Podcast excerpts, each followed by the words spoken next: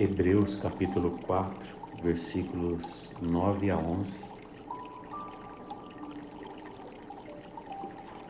Portanto, resta um repouso para o povo de Deus. Porque aquele que entrou no descanso de Deus, também ele mesmo descansou de suas obras, como Deus das suas. Esforcemo-nos, pois, por entrar naquele descanso, a fim de que ninguém caia segundo o mesmo exemplo de desobediência.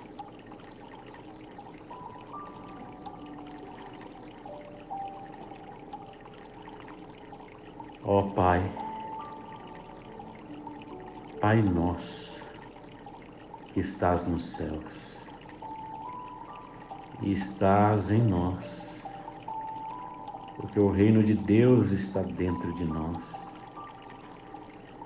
Estás nos céus dos céus, mas habitas com o quebrantado e contrito de coração. Porque até os céus dos céus não te podem conter, mas tu habitas com o quebrantado de coração. Vem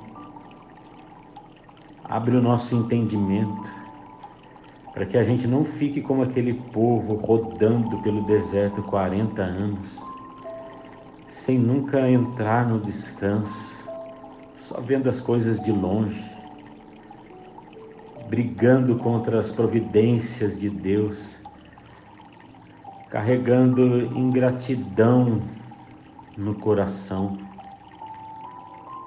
ou uma incredulidade que gera aflição, ansiedade e soluções deslocadas e malignas.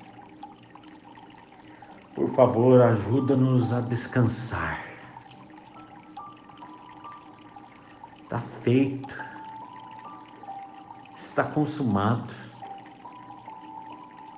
Por favor, Coloca no coração dos meus irmãos e irmãs não essa fé religiosa que diz que crê em Deus, mas que não experimenta nenhum benefício de Deus no coração.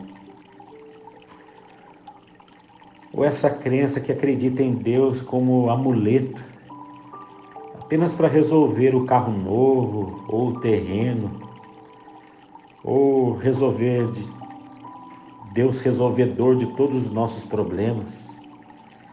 Pelo amor de Deus, salva-nos desse Deus que só funciona como um, com troca, barganha e macumba. Por favor, ajuda para crescermos, para entrarmos no descanso.